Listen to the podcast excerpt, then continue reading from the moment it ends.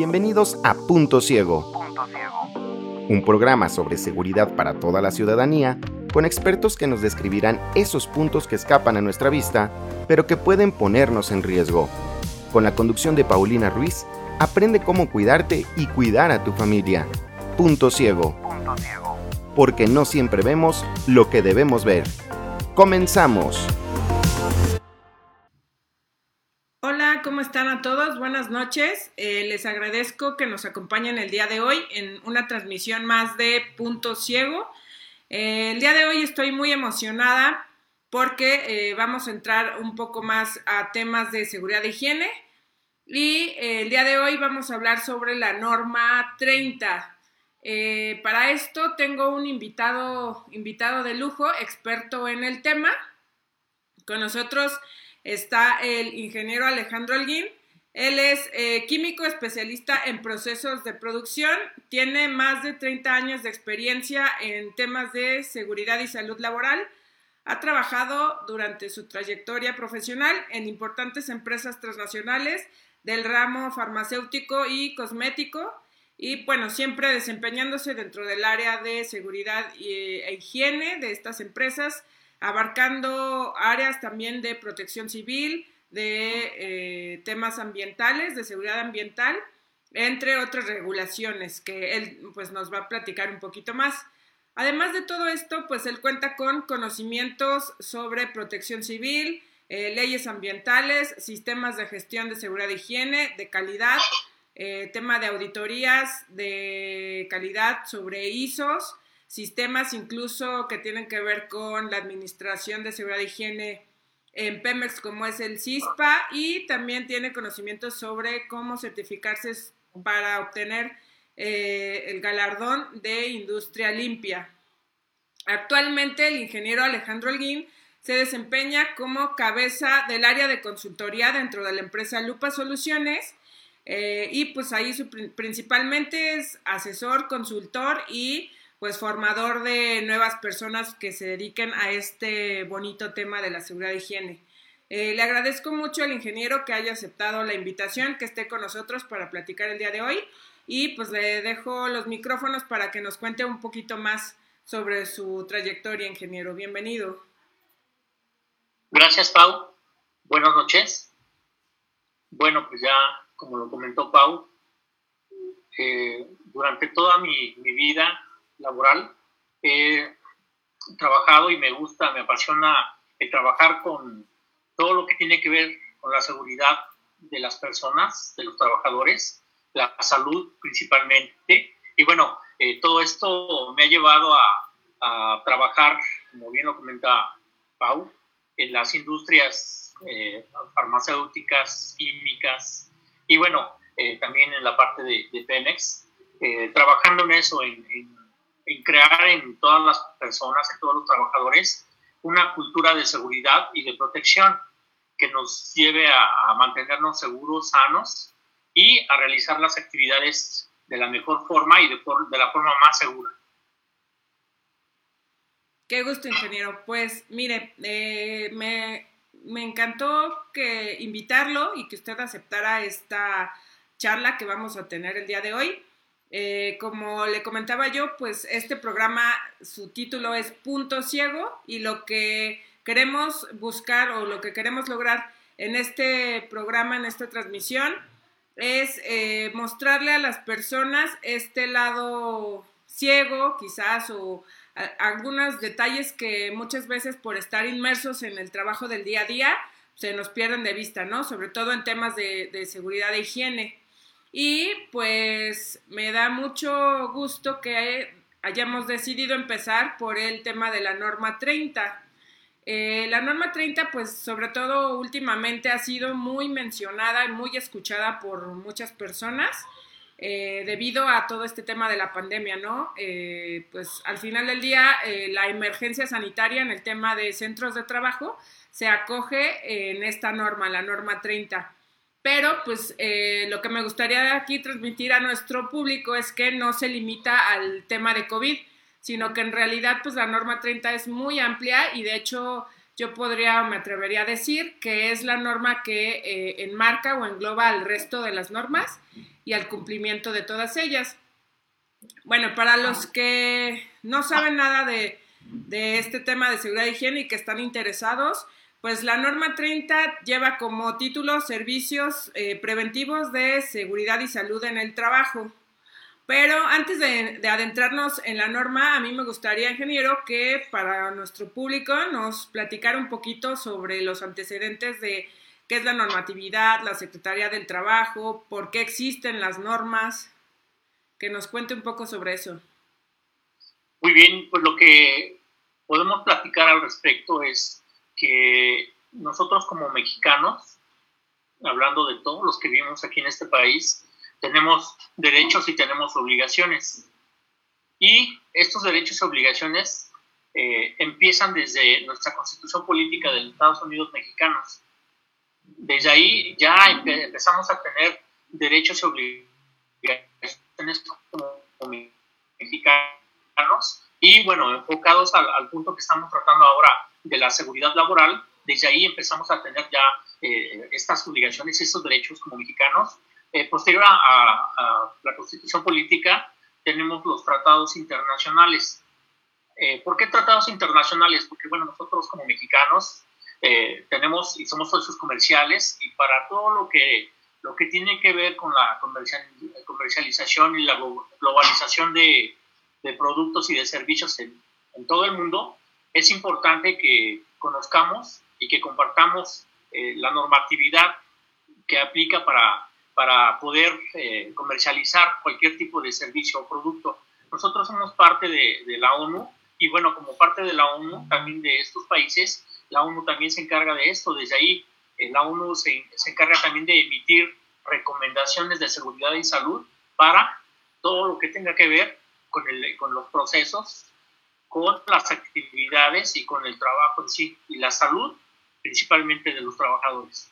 Posterior a esto, nosotros legalmente tenemos lo que son las leyes. Tenemos la Ley Federal del Trabajo hablando de, este tema y la Ley Federal del Trabajo ya establece de manera directa eh, las obligaciones y derechos, no solamente de nosotros como trabajadores, sino también a los patrones. las personas que, que fungen como patrón ya en la ley vienen ya establecidos de manera específica y clara cuáles son estos derechos y cuáles son estas obligaciones. Y la parte de seguridad y de las condiciones de seguridad que debe haber en los centros de trabajo.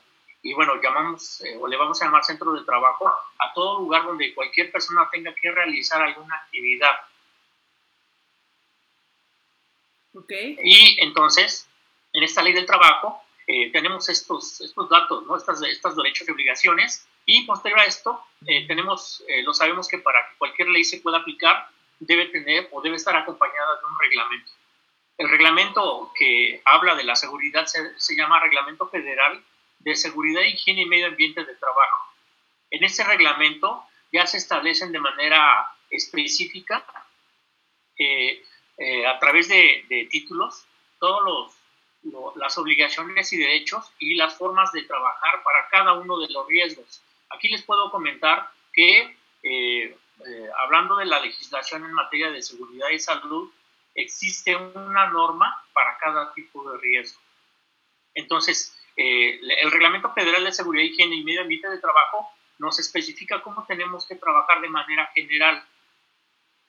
en su título tercero, por ejemplo, nos habla de esto, de que debemos tener un diagnóstico normativo eh, de cumplimiento de, la normatividad que aplica para cada una de las empresas. Y eh, posterior a esto, pues ya en la base de todo esto, ya de manera específica, tenemos las normas oficiales mexicanas que son emitidas por la Secretaría del Trabajo y Previsión Social y estas normas oficiales mexicanas están establecidas por este por diferentes tipos o podríamos llamarle familias de, normas existen las normas que son, eh, que hablan eh, de todo lo que tiene que ver con la parte de seguridad. Tenemos normas que hablan de la parte de, de salud y tenemos normas que hablan de, sobre la organización de la seguridad y salud en el trabajo. Y de igual forma tenemos normas eh, que hablan, que son específicas para algunas actividades, por ejemplo, la minería. ¿no? Y tenemos también ya al final eh, dentro de las familias de normas, las normas que hablan sobre lo que son productos. Y las normas de productos eh, básicamente hablan de lo que son, eh, cómo deben estar fabricados o cuáles son las características que deben cumplir. Por ejemplo, el equipo de protección personal y todo lo que tiene que ver con agentes extinguidores. Todos los agentes extinguidores, como lo sabemos, son los productos con los cuales nosotros vamos a, hacer frente a cualquier tipo de fuego. Digamos, fuego clase A, B, C, D y bueno, los que tengamos, ¿verdad? presentes en nuestro centro de trabajo. Oiga, y me quedé pensando en lo que mencionaba sobre la ONU. Este, ahí es en donde entra, en realidad el organismo a través del que acciona la ONU es la Organización Internacional del Trabajo. ¿Sí es, sí es verdad? También la, OIT también trabaja con, la ONU enfocada a lo que son eh, el establecer lineamientos para el manejo de la seguridad y la salud en el trabajo. Ok, muy bien. Em, pues me parece muy interesante esto y me surgen preguntas de lo que usted menciona. Por ejemplo, ¿quién es? Eh, sí, la Secretaría del Trabajo es la encargada de, pues, de emitir estas normas, pero en específico, ¿cómo, o sea, cómo le hacen? ¿Quién trabaja? Por ejemplo, ahorita que se acaban de publicar en los últimos años, pues tres normas, la 34, la 35 y la 36. Eh, hay un pues un comité, un colegio, ¿cómo le hace la Secretaría del Trabajo? Sí, hay un comité consultivo nacional que está conformado por este, directamente el, secretario del, bueno, en este caso la Secretaría del Trabajo, y eh, igual eh, intervienen en este, este comité consultivo para la elaboración de normas, eh, también escuelas, universidades y también particulares que pueden aportar alguna observación con, respecto a, a, ese tipo de, a, la norma que se esté en ese momento tratando de evaluar o de actualizar o de crear, ¿no? En base a los riesgos que en este momento en el país están, se están detectando. Ok, y por ejemplo, esta norma 30 que yo les decía al inicio, que para mí es como la, no sé si llamarle la más importante, pero sí es la que engloba todo. Eh, ¿En qué año se publicó o, primero se publicaron otras? ¿Esta fue la primera norma en publicarse o cómo fue que surgieron? Ya habíamos tenido otra, bueno, en el 2006 ya teníamos la, la anterior norma, norma 030. La última norma, la última fecha de actualización de esta norma eh, fue eh, en el 2009, por eso pues, la norma fue ya publicada en el diario oficial el martes 22 de diciembre del, 2009 y a partir de los 90 días después de su publicación ya fue que, ya se aplicaba completamente en, todo el territorio nacional. Y sí, como bien lo comentas, Pau, esta norma 30 eh, básicamente podríamos decir que es la que la autoridad toma como referencia para poner una figura, una figura o figuras en cada empresa que sean responsables de la seguridad y la salud en el trabajo, en, esa, en cada una de las empresas.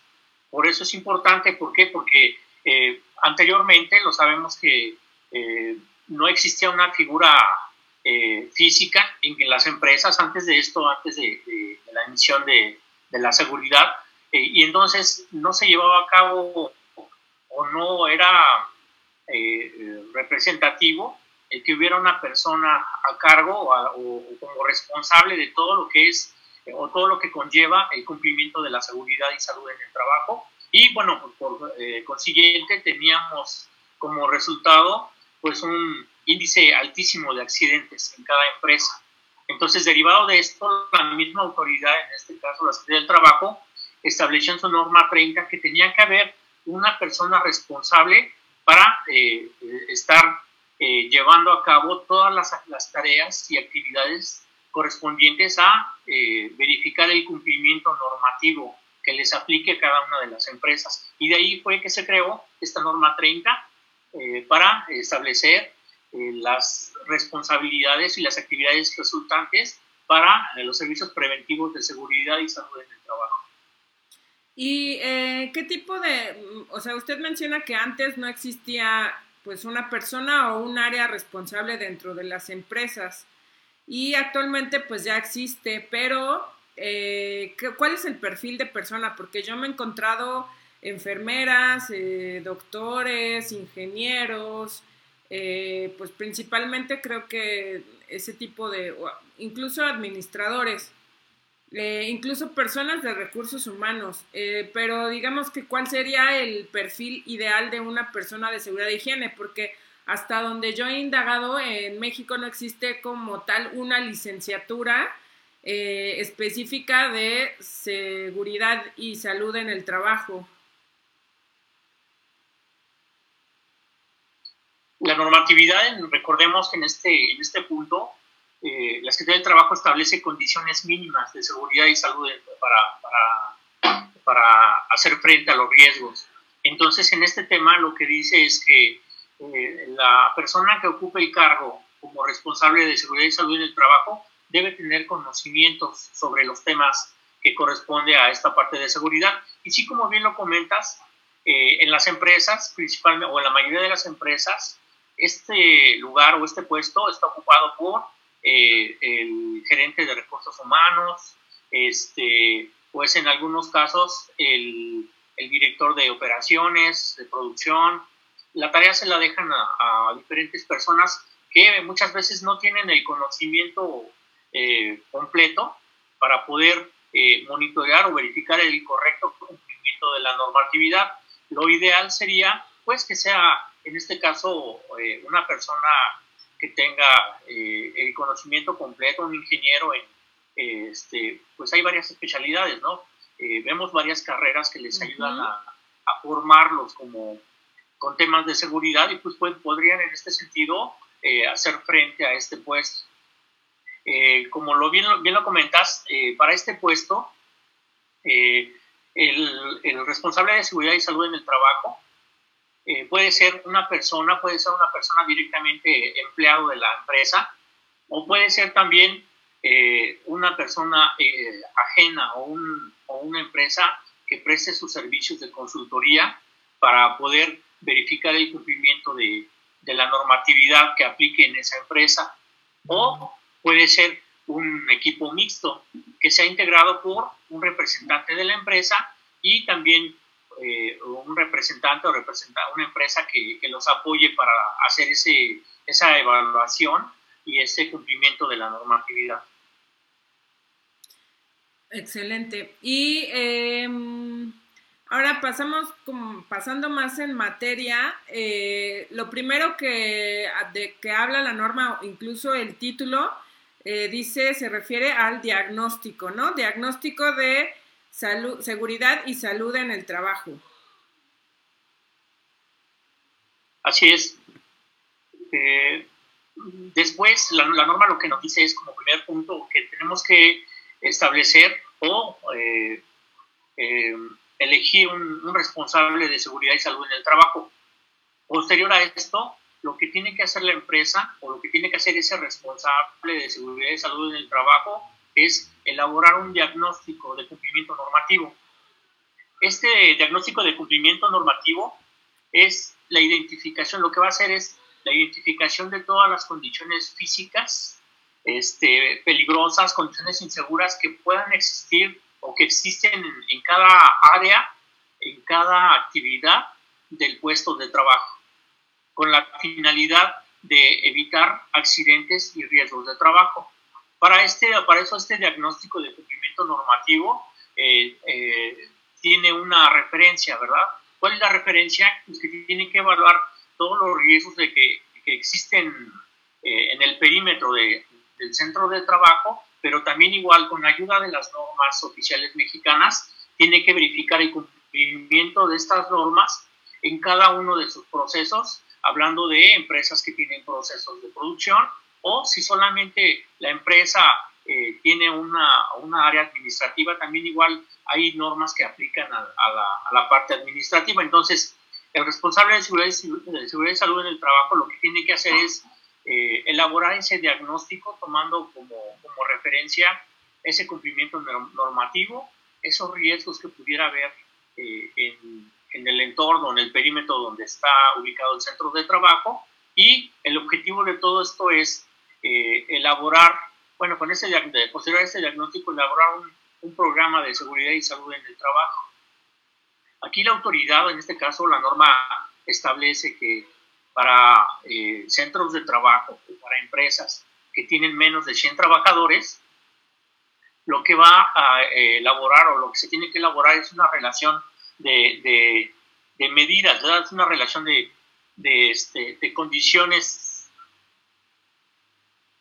relación de acciones preventivas y correctivas de seguridad y salud en el trabajo.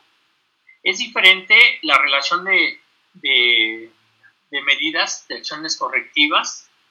¿Por qué? Porque solamente va enfocada a, cumplimientos básicos o generales. Pero cuando hablamos ya de un programa de seguridad y salud en el trabajo, bueno, pues ya es algo más elaborado, algo que, tiene que tener eh, eh, eh, bien claro cuál es el alcance, todo lo que se requiere y todo lo que pide cada una de las normas que sean aplicables en esa empresa, en ese centro de trabajo.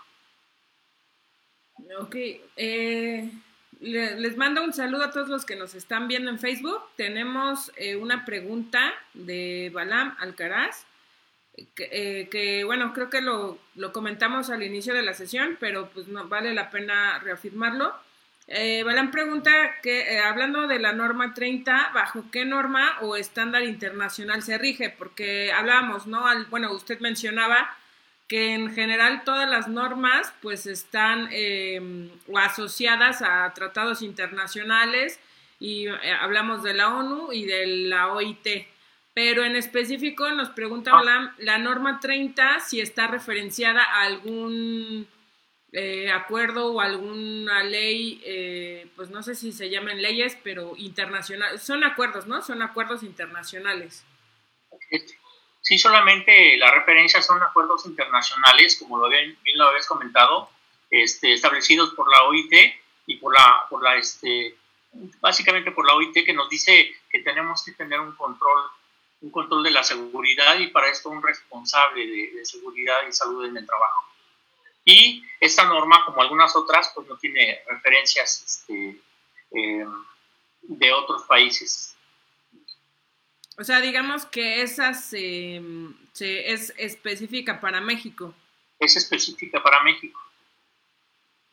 Mm, de hecho, ahorita, a ver, déjenme, estoy revisando la norma y generalmente las normas traen referencia y pues sí, no, en realidad, pues seguramente son los acuerdos internacionales que se tienen con... Eh, en los tratados internacionales que tenemos, como por ejemplo la OIT, o en la, la ONU que tenemos esos acuerdos.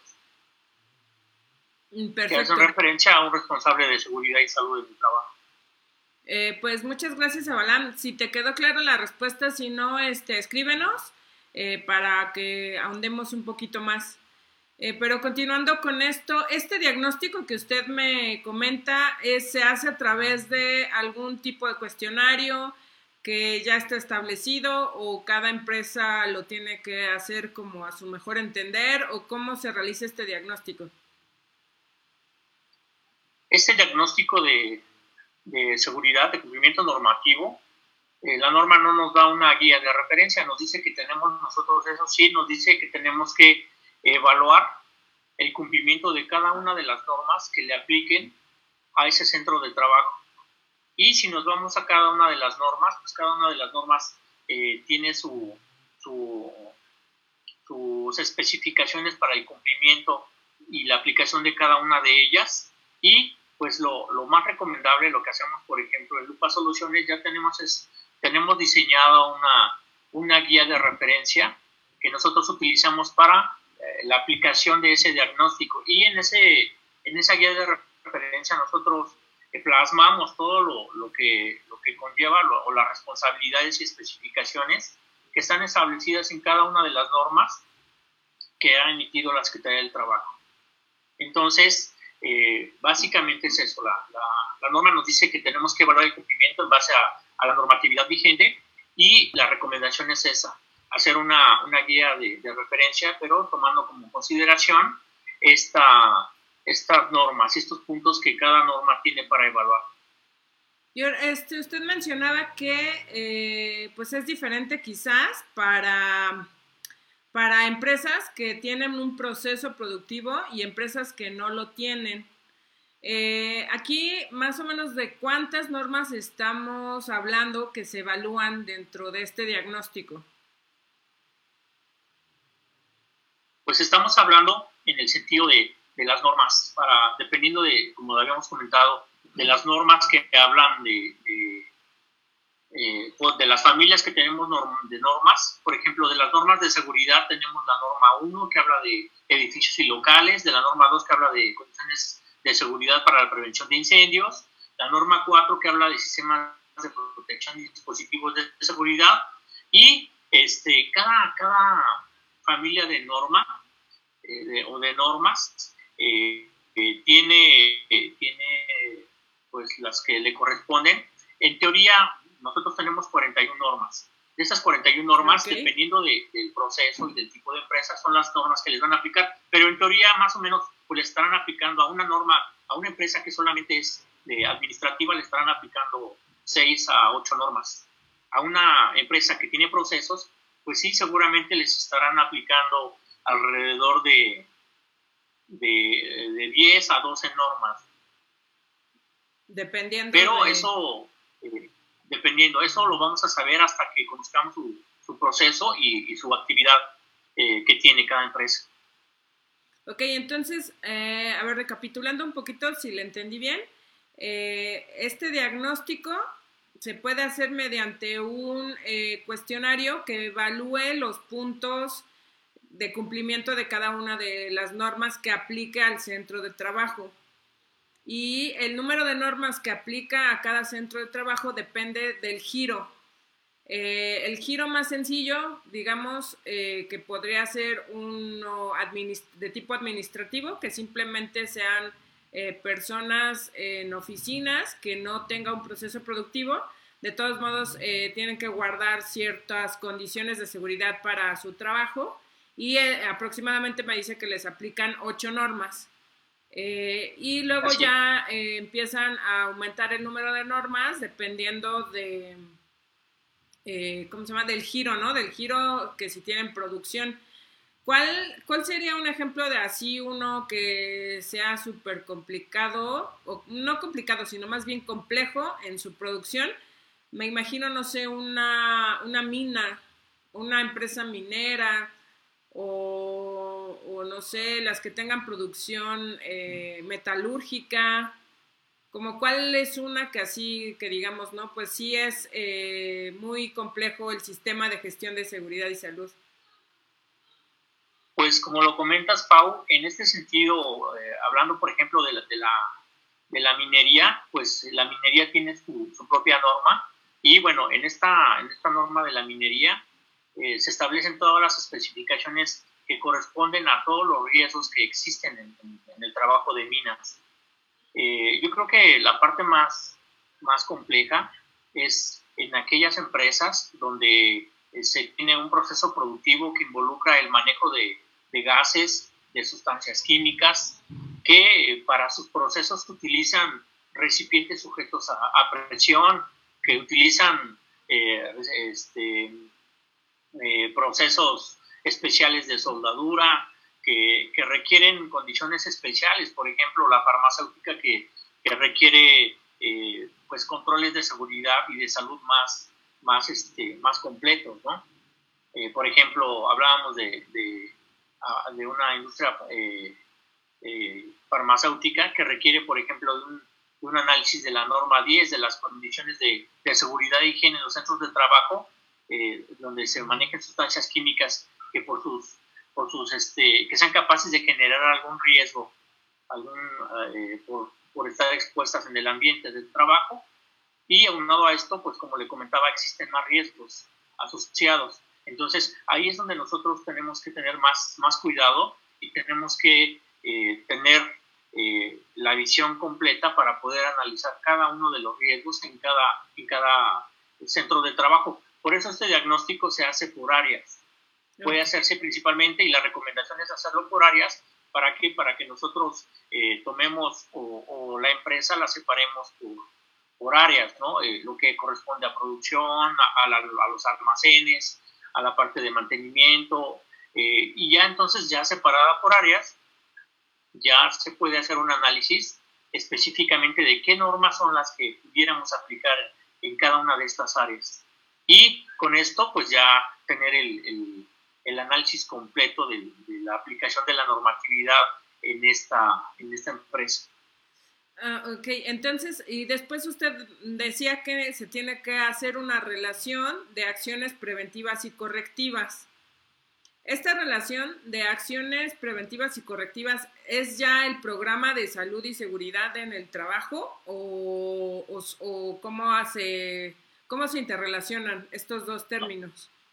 Ok, aquí el, el, comentario es que para empresas que tienen menos de 100 trabajadores, okay, okay lo que se tiene que hacer es esta relación de medidas, de acciones correctivas y preventivas eh, enfocadas a, la seguridad de higiene. Pero para empresas que tienen más de 100 trabajadores, ya se tiene que elaborar un programa de seguridad y salud en el trabajo.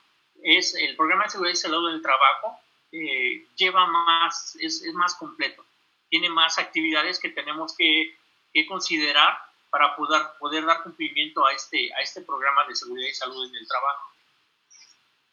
Eh, ¿Y qué? O sea, solamente la diferencia es en el número de acciones, o sea, de renglones, digamos, que se enlista, o, o, es alguna otra característica de diferencia. Este, hay diferencias. ¿Por qué? Porque eh, finalmente la empresa que tiene menos de 100 trabajadores es una empresa pequeña, que los riesgos pues también son, son pocos, ¿no? Eh, en cambio, cuando hablamos de una empresa que es de más de 100 trabajadores, estamos hablando que seguramente eh, utilizan más de un turno de trabajo y que los riesgos en este caso seguramente tienen, este, son más. ¿Por qué? Porque tienen más procesos de, producción y este, eh, para esta parte del programa, lo que ya nos pide el programa de seguridad, de, seguridad y salud en el trabajo es, son las acciones y es la promoción de la seguridad hacia los trabajadores, eh, en el sentido de que ya tenemos que elaborar planes, programas, eh, procedimientos, estudios para garantizar y para verificar que el cumplimiento de cada norma se está llevando a cabo. Un ejemplo de esto es que para el programa, pues ya tenemos que, si lo tomamos de inicio, eh, ya hablando del programa, después de un diagnóstico de más de 100 trabajadores, analizamos la norma 1 y ya nos pide tener un programa para la ventilación del, del centro de trabajo ya nos pide igual tener más evaluaciones y recorridos por parte de la comisión y por parte de, los responsables de las áreas. Nos pide tener también igual, hablando de la norma 2, ya lo que es un análisis de riesgo de incendio eh, que nos hable directamente de cuáles son las condiciones que debe haber en el centro de trabajo para la, prevenir los riesgos de incendio. Y ya nos pide entonces de ahí planes y programas para todo, para el darle mantenimiento a todos los todos los equipos que se requieren para eh, hacer frente a un, riesgo de incendio. Y así se va para todas las normas. Cada una de las normas establece sus condiciones y especificaciones. Por ejemplo, ya en el programa de seguridad y salud en el trabajo, ya nos pide, eh, hablando de estudios, el, llevar a cabo los estudios eh, correspondientes, como estudios de iluminación, estudios de ruido, estudios de, de este, de, vibraciones, de temperaturas elevadas, abatidas, dependiendo de las condiciones de riesgo que tenga cada una de las empresas. Ok, eh, por ejemplo, en su experiencia, ¿cuál diría usted que es lo que le falla a las empresas con respecto a la norma 30? O sea, em, no sé, me imagino o yo sé que llega a la Secretaría del Trabajo a realizar las inspecciones y pues se basa o se fundamenta en esta norma 30. Eh, lo que usted ha visto en su experiencia, o sea, digamos, ¿qué, necesitamos o qué necesitan eh, los responsables de seguridad y higiene cuidar con respecto a esta norma 30 en el caso de una inspección? Pues este, lo que tiene que hacer la empresa es primeramente, como lo habíamos comentado hace un momento, tener designado un responsable de seguridad y salud en el trabajo. Ese es el primer punto. Posteriormente, tiene que tener este diagnóstico de cumplimiento normativo. Aquí eh, el responsable de seguridad y, seguridad y, salud en el trabajo, él es el, la persona que tiene que hacer el diagnóstico. Pero muchas veces el responsable de seguridad y salud en el trabajo eh, no tiene eh, la visión o, el tiempo para hacer esta actividad. Yo lo que recomiendo es que esta actividad del diagnóstico de cumplimiento normativo se lo deje a una, a una empresa que sea profesional en este tipo de trabajos bueno, a lo mejor es un comercial a nosotros, pero nosotros hacemos ese diagnóstico, ¿verdad? Sí. Que eh, nosotros nos enfocamos a, la verificación y cumplimiento completo de cada uno de los puntos que, que, cada una de las normas establece. Entonces, lo que le falla a la empresa es esto, que, que bueno, una es, se les olvida que el tiempo del, del diagnóstico de cumplimiento normativo este, es, es este, cada año, ¿no? Cada año tenemos que hacer el diagnóstico ¿Por qué? Porque las condiciones pueden cambiar y deben cambiar. Lo mismo que el programa, el programa de seguridad y salud en el trabajo tiene que ser anual. ¿Por qué? Porque nosotros lo que tenemos que hacer, de acuerdo a la normatividad, es establecer en ese, en ese plan de, en ese programa de seguridad y salud en el trabajo, todas las actividades que nosotros vamos a llevar durante el año para dar cumplimiento a la normatividad. Háblese de elaborar políticas, procedimientos instructivos, este, estudios y todo esto lleva una, una, secuencia de cumplimiento. Seguramente, como lo sabemos, hay algunas normas que la vigencia de las normas puede ser que son al año, hay otras que son a, los dos años y dependiendo hay otras que pues cambian cuando se o se tienen que eh, volver a evaluar cuando cambian las condiciones, hablando por ejemplo de la norma 25. Y si las condiciones de iluminación cambian, entonces tenemos que volver a hacer ese, ese estudio para determinar que los niveles de iluminación son son eh, los adecuados para las actividades que hace el trabajador en ese lugar. No, y, además complementando lo que usted mencionaba, pues al final si contratan eh, o se contrata en la empresa una, un consultor o, una, una, figura externa, pues también eh, se tienen los ojos claros, ¿no? Que a veces, pues estando dentro de la operación, pues yo veo ya todo normal, y pues una empresa externa, una, un asesor, un consultor externo que venga a hacer este diagnóstico, pues me va a mostrar eh, pues en realidad cómo estoy en ese cumplimiento y darle seguimiento a eso que usted menciona, ¿no? A la caducidad de ciertos cumplimientos que se van dando. Así es, lo que somos nosotros o lo que hacemos nosotros como consultores es eh, evaluar completamente ese cumplimiento normativo a través de este diagnóstico y nosotros somos una empresa o debemos y somos imparciales eh, en el cumplimiento, ¿no? Nosotros eh, decimos qué es lo que se cumple y qué es lo que no se cumple y qué se tiene que hacer para cumplir. El problema de las empresas es que, pues ya que tienen el diagnóstico, pues lo guardan y ahí quedó, ¿no? No le dan seguimiento, no, no elaboran su programa de seguridad y salud en el trabajo y eso es bien importante. Ahorita con este tema que tenemos de la pandemia, pues este, es algo bien importante para comentar. ¿Por qué? Porque la autoridad toma como referencia la norma 30. Y la, y la Secretaría del Trabajo en estos momentos, del año pasado a la fecha, está haciendo visitas a todos los centros de trabajo. Y lo que pide o lo que llega a, a notificar es que va a evaluar el cumplimiento de la norma 30. Y entonces decimos ahí que tiene que ver la seguridad eh, en general o del cumplimiento de todas las normas con respecto a, a este tema de la, de la, seguridad, ¿verdad? De este tema de que estamos hablando del cumplimiento normativo. Ajá. Y entonces aquí nosotros lo que decimos o lo que vamos a, a, comentar es que este, en, en, en, lo que corresponde a las funciones y actividades del representante de la seguridad y salud en el trabajo, en el punto 5.5 este, nos habla de que debe incorporar en el programa de seguridad y salud en el trabajo o en la relación de acciones preventivas y correctivas de seguridad y salud en el trabajo las acciones para la atención de emergencias y contingencias sanitarias que recomienden o dicten las autoridades competentes. Entonces, la autoridad llega pidiendo la norma 30 y llega pidiendo ese punto, el 5.5, para que entonces la empresa eh, muestre qué ha hecho con su protocolo COVID, que es lo que pues, todos hemos escuchado que debemos tener en cada centro de trabajo para poder funcionar y poder evitar precisamente la normatividad esto, los riesgos y la salud de los trabajadores. Y la Secretaría del Trabajo dice, pues ya aprovechando el viaje, te, no solamente te reviso el, el, protocolo COVID, ¿no? Sino pues aprovecho para eh, revisar tu cumplimiento de todas las normas. Es lo que, que, he notado que está sucediendo. Así es, lo que, lo que hemos tenido con algunos de nuestros clientes es que nos hablan, oye, ¿sabes qué? Vente rápido porque sabes qué?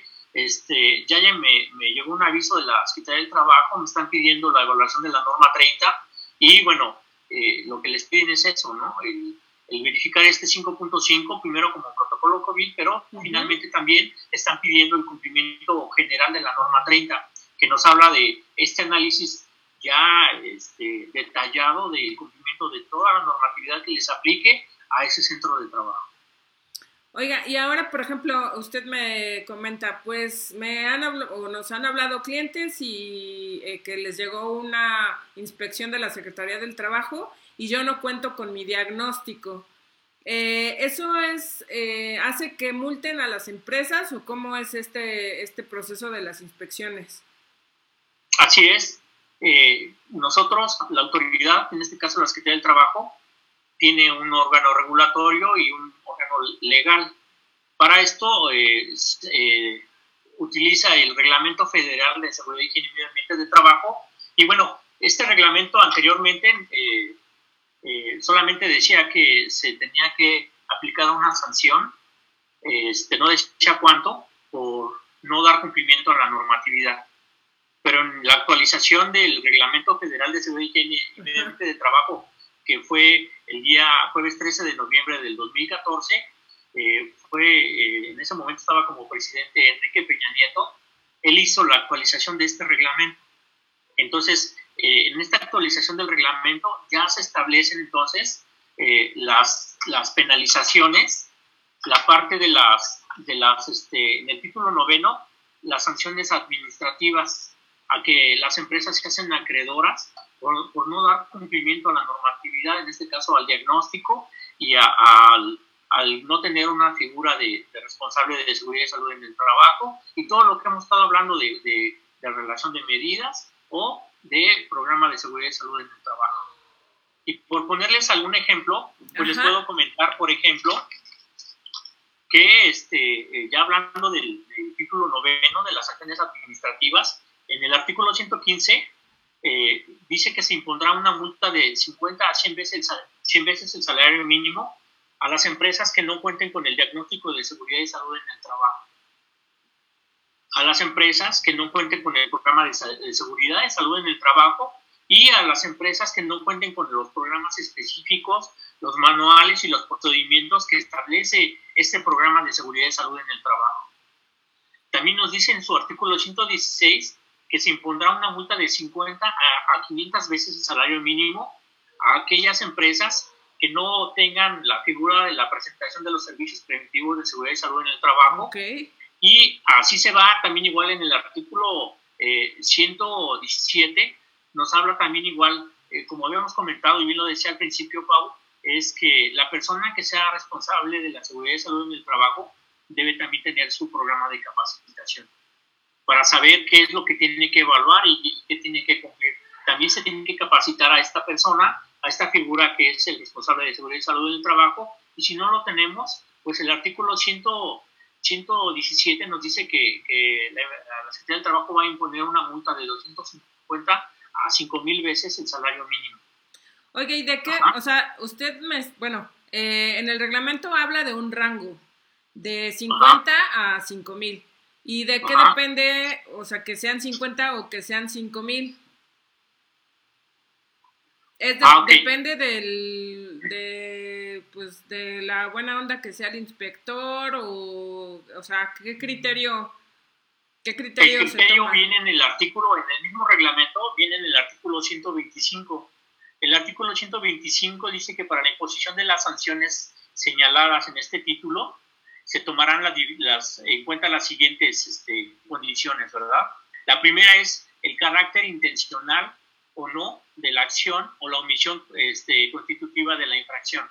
Esto es, pues, este, eh, la parte de, de, que de, de, la empresa para omitir. A veces la empresa miente y dice, no, sí, sí lo tengo, pero la realidad es que no cumple con este punto. Entonces, ahí entonces estamos hablando de que la intención es mala. ¿Por qué? Porque no lo tiene y, aparenta que sí lo tiene, ¿no?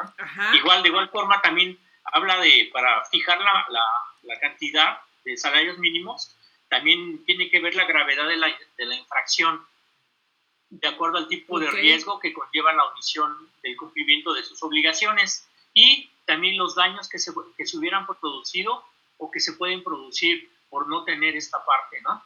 Y la capacidad económica del infractor y la reincidencia del infractor. Entonces, este, dependiendo de, pues si es una empresa pequeña, seguramente los valores se van a ir a los menores, ¿no?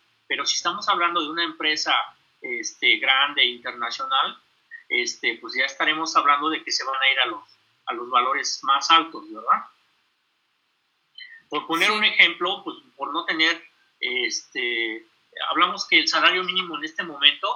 Pero ahí, Inge, me gustaría hacer una aclaración. Creo que ya, ya no se utiliza el salario mínimo, sino se utiliza la UMA. Hasta donde tengo entendido. Sí,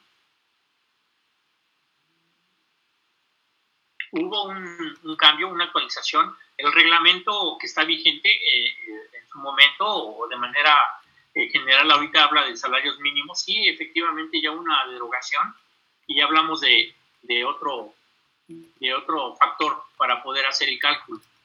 Pero si tomáramos como referencia el reglamento federal, pues estaríamos hablando que, por ejemplo, el salario mínimo ahorita está en 141 Ah, mire, y estoy buscando el valor de la UMA y dice que es de 89.62. Entonces, digamos que ahorita, creo que en, el momento en el que hicieron el cambio de salario mínimo a UMA, eh, la UMA tenía un valor ah. mayor que el salario mínimo. Ahorita, pues ya, por lo visto, ya se, se volteó, ¿no? Pero la UMA ah, de, que tiene valor hoy es de 89.62. Entonces, eh, haciendo un ejemplo de lo que usted decía, 500, era 500, ¿no? ¿De 500? Pues este, el le decía yo que por no tener, eh, empieza desde la parte básica de no tener el, el, el la persona, del programa de seguridad de salud, hablaba de 50 a 100 veces. Ah, 50. A ver, vamos a ponerle 50 por 89.62. O sea, serían si, si es una empresa pequeña y cumple con las características que usted menciona de intencionalidad, eh, reincidencia y poder eh, económico y que les dieran 50 UMAS, serían 4.481 pesos. Pero hasta donde entiendo se van sumando, ¿no? O sea, eh, las faltas, todas las faltas que, que vayan teniendo. Así es, se van acumulando. Una es el artículo 7 establece eh, todo lo que se debe tener desde el responsable de seguridad y salud en el trabajo, el diagnóstico, el plan o programa o la relación de medidas, la capacitación, y cada uno de estos puntos se va sumando. Al final del, del, de la evaluación o, del, de la revisión, pues estamos hablando que a lo mejor, por lo menos, la empresa, así la, la más, este, la de menos capacidad económica, pues estaría acumulando alrededor de, de 900, por ejemplo, ¿no? De 900 sumas. 900, ajá, 900 sumas. Si eso lo multiplicamos por el valor de, de, de la UMA, ¿de cuánto estamos hablando? 89.62, estamos hablando de 80 mil pesos. Así es. Ok. ahora, hay, ahora hay un punto que quiero comentar. ¿Sí? Hace, hace poco tiempo nos habló un, un prospecto de cliente que nos decía, oye, ¿sabes qué? Es que vino la secretaría, ya me infraccionó, este, mi multa es de, de 25 mil pesos por no haber cubierto esto, este, no tener los puntos que en ese momento te, le, encontraron y, no hizo el pago correspondiente. También en, en, el artículo 126 de las sanciones nos dice que, que si no se subsanan puntos observados o detectados, eh, la cantidad puede, puede irse al doble y va a ir aumentando con respecto a la falta de cumplimiento. Entonces, al final del día le puedo comentar que esta empresa ya al final nos dijo, empezamos con una multa de 25 mil pesos y en este momento tenemos una multa de 70 mil pesos. Ok. Entonces, ¿cuál es la recomendación que nosotros hacemos? Es que, pues, antes de estar pagando este dinero para, para, para una multa, porque independientemente de pagar la multa, se tienen que llevar a cabo las actividades que estamos hablando en este momento, que es tener el responsable, hacer el diagnóstico, elaborar nuestro programa de seguridad y salud en el trabajo y dar la capacitación a esta persona o a las personas que, que lleven a cabo estas funciones. En lugar de eso, pues tenemos que invertir en la seguridad, ¿no? Sí, eh, de ahí que se llame sistema preventivo. Bueno, sí, ¿no? De, ¿Cómo es? Servicios, servicios preventivos. Entonces, bueno, creo que aquí el mensaje sería de, o sea, si no invertimos en la prevención, eh, pues vamos a terminar pagando eh, quizás hasta más en multas y, y, todas estas cuestiones y de todos modos voy a tener que hacer el gasto de seguridad de higiene, porque si no, pues me pueden llegar a cerrar, ¿no? Es correcto, sí. Como bien lo comentas, Pau, dependiendo de, de el riesgo que tenga el trabajador hacia su salud y la seguridad de él, es que la autoridad puede o no eh, cerrar las instalaciones de manera total o parcial.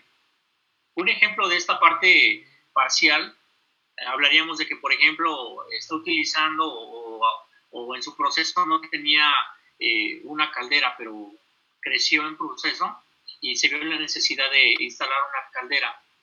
Pero si la empresa no realizó eh, lo correspondiente que nos dice la norma 20 de recipientes sujetos a presión, no hizo las pruebas, no hizo el, este, el, el expediente del, del, equipo, no le realizó pruebas y no, y no solicitó el trámite para el número de registro del recipiente ante la autoridad competente, en ese momento, o en ese momento la autoridad en ese momento este, eh, clausura o, cancela el uso de ese recipiente sujeto a presión. Y en muchas veces o muchos casos ha sucedido que es un equipo crítico para la empresa, entonces pues el que le, el que le pare en su proceso unos días o, o varios días, eh, por ejemplo, si hablamos de la norma 20, el proceso tarda pues alrededor de un mes, ¿no? Ok. Entonces ahí tenemos que ver como empresa cuánto nos impacta este tiempo que tendremos parado el proceso. Sí, entonces ahí ya no solo incurriría en el tema de la multa, de que de todos modos tengo que hacer eh, pues lo que me corresponde en seguridad de higiene.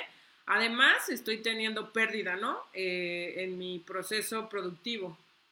Entonces, eh, pues nos quedan 10 minutos, ingeniero, y creo que se nos se me hizo corto el tiempo, nos faltó platicar de, a mí me gustaría abordar, a ver si después hacemos otro programa, eh, la diferencia entre eh, salud y seguridad, porque generalmente pensamos en seguridad de higiene y solamente pensamos como en accidentes, pero pues también hay enfermedades de trabajo, ¿no? me platicaba una amiga que estaba en un proceso de, selección y la mandaron a examen médico y le hicieron eh, incluso pruebas de fuerza de los brazos, de los dedos. Y entonces yo pensé en que es como para tener un diagnóstico de enfermedades, eh, pues ya pre, no me acuerdo cómo, cómo, se dice la palabra, pero preexistentes, ¿no? Entonces, eh, pues es otro tema que me gustaría abordar posteriormente con usted. Y pues me agradó mucho tenerlo. Ya nos quedan eh, menos de 10 minutos. Si gusta, por favor, este, pues una conclusión, sumar a lo que nos decía hace rato de la importancia de tener un diagnóstico de seguridad y salud en el trabajo y cuáles serían sus recomendaciones eh, para las empresas. Muy bien. Sí, Pau, pues mira, eh, yo cierro diciendo que eh, no hay nada más importante ni nada más urgente que la seguridad. Para todas las actividades que realicemos en, nuestro día a día, lo más importante es eh, tomar un tiempo para analizar eh, de qué maneras las vamos a llevar a cabo para evitar riesgos, riesgos que nos pueden, hablando de la normatividad, nos habla de riesgos laborales, ¿verdad? Los riesgos son los accidentes y las enfermedades que podemos tener al realizar alguna actividad laboral. Pero si lo llevamos al día a día, los riesgos de trabajo es básicamente eso, que tenemos que pensar en qué vamos a hacer y cómo vamos a hacer las cosas para encontrar la mejor forma. Y en este caso de la norma 30, pues para las empresas es, es la, la, la, llave que nos abre eh, la, forma de darnos cuenta cómo está nuestra empresa, en qué condiciones tenemos la empresa, hablando de seguridad e higiene, eh, revisando eh, la normatividad que les aplique y de esta manera nosotros vamos a poder tener una idea clara de, de cómo están nuestros procesos, cómo está nuestra maquinaria, nuestro equipo, eh, qué conocimientos tenemos con nuestro personal, ¿verdad? Podemos darnos cuenta de qué tanto conocen de su proceso y qué tan, tan seguras son las actividades que se realizan en cada, en cada puesto de trabajo, en cada área, en cada departamento. Entonces, eh, eh, es importante, yo creo que es, es de lo más importante, es la llave que nos abre la puerta a la seguridad e higiene hablando de, cumplimiento normativo. Y es bien importante también que eh, la persona que designe como responsable de seguridad y salud en el trabajo tenga voz y voto para poder llevar a cabo todas las medidas que, sean resultantes o que salgan como, medidas a, realizar para el correcto cumplimiento de la normatividad, porque nos hemos encontrado también que el responsable de seguridad, de seguridad y salud en el trabajo pues sí, conoce las medidas, conoce qué se tiene que hacer, pero no tiene voz y voto o, no tiene todo el, eh, poder para poder para tomar una decisión y, ver que las cosas se hagan y se resuelvan. Entonces, queda como resultado que pues sigue, conocemos el riesgo, pero no tomamos las acciones que sean necesarias para, para eliminar esos riesgos. Entonces, eh, igual, de igual forma, la recomendación es que acudan a una empresa de consultoría como nosotros, eh, Lupashi, que eh, nos dedicamos a esto, que revisamos de manera muy específica y puntual cada, cada una de las normas, no solamente de, de Secretaría del Trabajo, sino también las que tengan que ver con la parte de protección civil y la parte de, medio ambiente, que también es un, es un todo, ¿no? Todas las normas están relacionadas para poder eh, o para garantizar el correcto funcionamiento de la empresa. Entonces, eh, es importante esto, eh, no tomar la lija. Ya lo vimos cuáles son ahorita, nos ayudabas, Pau, a hacer el, cálculo de, una sanción por no tener esta parte de, cumplimiento normativo. A esto seguramente nos faltó ponerle más números porque, bueno, solamente es el diagnóstico y, la relación de medidas y el plan de trabajo. Pero eh, si ya en este caso la autoridad se mete a fondo, ya va a ver para cada una de las normas, normas qué es lo que no tiene. Y cada una de las normas también tiene un, costo de, sanción por el, incumplimiento. Y el último es pues, el cierre de la empresa. ¿no? Yo cierro diciendo que no hay nada más importante que la seguridad y la salud de, de las personas, porque pues somos las que, las que movemos todo. Entonces, pensemos en cada una de esas personas que tienen familia y que lo más importante para ellos es eh, llegar a casa así íntegros, así como salieron, regresar a casa y crear una cultura de seguridad que nos ayude a esto. Pues muchas gracias, ingeniero. Justo a tiempo eh, terminamos. Le agradezco nuevamente el que nos haya acompañado y platicado de una manera tan digerible y tan sencilla, pues este tema que es eh, complejo y de mucho trabajo. Y como usted eh, lo menciona, pues lo más importante es, debe ser, ¿no? Eh, la salud y la seguridad de uno mismo. Y pues nuevamente le agradezco y vamos a tener oportunidad de abordar más temas y ahondar en más temas en, en programas posteriores, pues este es, esta es su casa y pues lo vamos a invitar eh, nuevamente con otros temas. Pues gracias, Pau, gracias a todos los que nos estuvieron escuchando. Y bueno, estamos a sus órdenes. Cualquier duda, cualquier pregunta al respecto, adelante, lo, podemos resolver. Sí, así es. Eh, pueden dejarnos sus comentarios, sus dudas eh, aquí en, en Facebook. no olviden seguirnos en nuestras redes sociales, Lupa en Facebook, en Instagram, en LinkedIn y eh, próximamente nuestro canal de YouTube, que ya sé que llevo anunciándolo desde el inicio del programa, pero ahora sí ya vamos a, a inaugurar nuestro canal.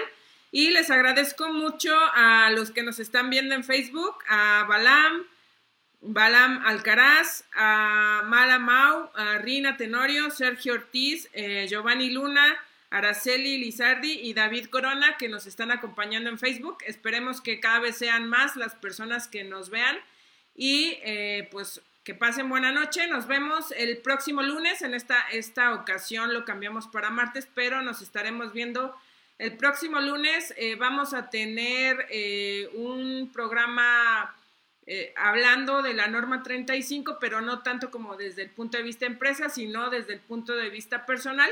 Vamos a tener una health coach y una eh, persona, eh, una psicóloga, que nos van a hablar sobre cómo, o sea, este otro punto de vista de la norma 35. Así que no se lo pierdan el próximo lunes a las 9 de la noche por la página de Facebook.